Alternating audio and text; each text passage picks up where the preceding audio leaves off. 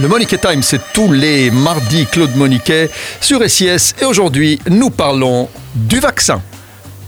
Oui, aujourd'hui Michel, pas de théorie, pas d'analyse planétaire, mais du concret, du vrai, du solide, le terrain, toujours le terrain, et du vécu, il n'y a que ça de vrai. Aujourd'hui donc, je me suis fait vacciner contre le Covid, première dose de Pfizer. D'abord, je dois dire que j'ai été assez stupéfait de la bonne organisation des choses. Vous le savez, je distribue plus aisément les coups de bâton que les certificats de bonne conduite. Ça doit être mon mauvais caractère qui parle. Mais là, je suis scotché. Tout a été comme sur des roulettes. C'était au centre de vaccination de Willy Saint-Pierre. Je lui décerne trois étoiles, sans barguinet. Il les mérite. Une équipe efficace, charmante, des gens gentils et souriants. Peu d'attente, beaucoup de sérénité.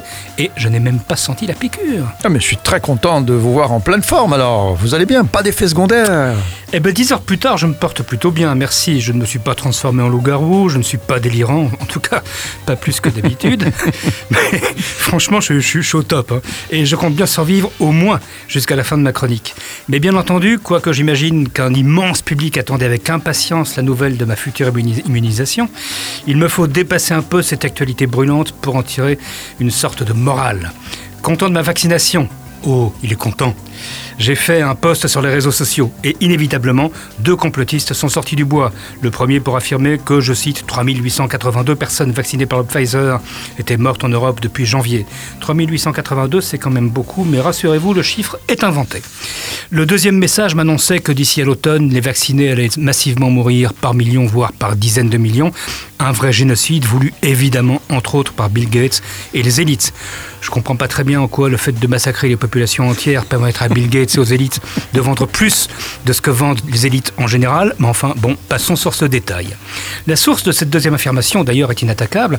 Un ancien médecin anglais qui, en 1988, s'était illustré en affirmant que le sida n'existait pas. Question crédibilité scientifique, on le voit, c'est du béton armé. Mais les théories du complot, euh, Claude Moniquet, ont toujours existé. hein. Euh, déjà, euh, on sait très bien que l'homme n'a jamais marché sur la Lune. Non, et puis la Terre est plate, ne l'oublions pas. Euh, non, non, ça n'a rien de nouveau, bien sûr, mais la situation sans précédent que nous vivons depuis un an a, aggravé les choses.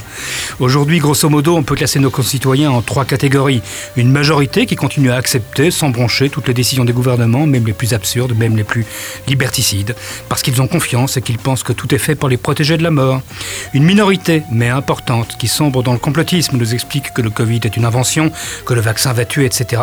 Et une autre minorité, assez faible, et à laquelle je me targue d'appartenir, qui tente d'analyser les choses, qui critique les mesures liberticides qui ont été prises, et qui pense qu'il y avait moyen de gérer la crise autrement, mais qui reste réaliste. Ce clivage va profondément et durablement marquer nos sociétés, et je crains que dans les mois et les années à venir, il ne se traduise par une montée des partis extrémistes sur l'échiquier politique, un autre dommage collatéral de la gestion du Covid. Mais, Michel, je vous dois un aveu. Bah alors allez-y. Ben oui, cette chronique. Ça, ça doit être le vaccin. C'est le vaccin qui, vous fait qui- parler. qui me fait parler. C'est un sérum de vérité. Voilà l'effet secondaire. Absolument. L'effet secondaire, c'est que les vaccins fait parler. Il n'y a plus Absolument. personne qui peut rentrer chez lui tranquille. Tout le Absolument. monde va avouer ses traîtrises. On va tous avouer, je dois vous Ah. avouer, la chronique n'est pas totalement désintéressée.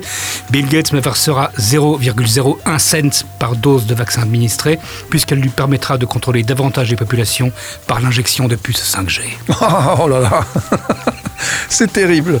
Le Moniquet Time sur SIS, c'est la semaine prochaine.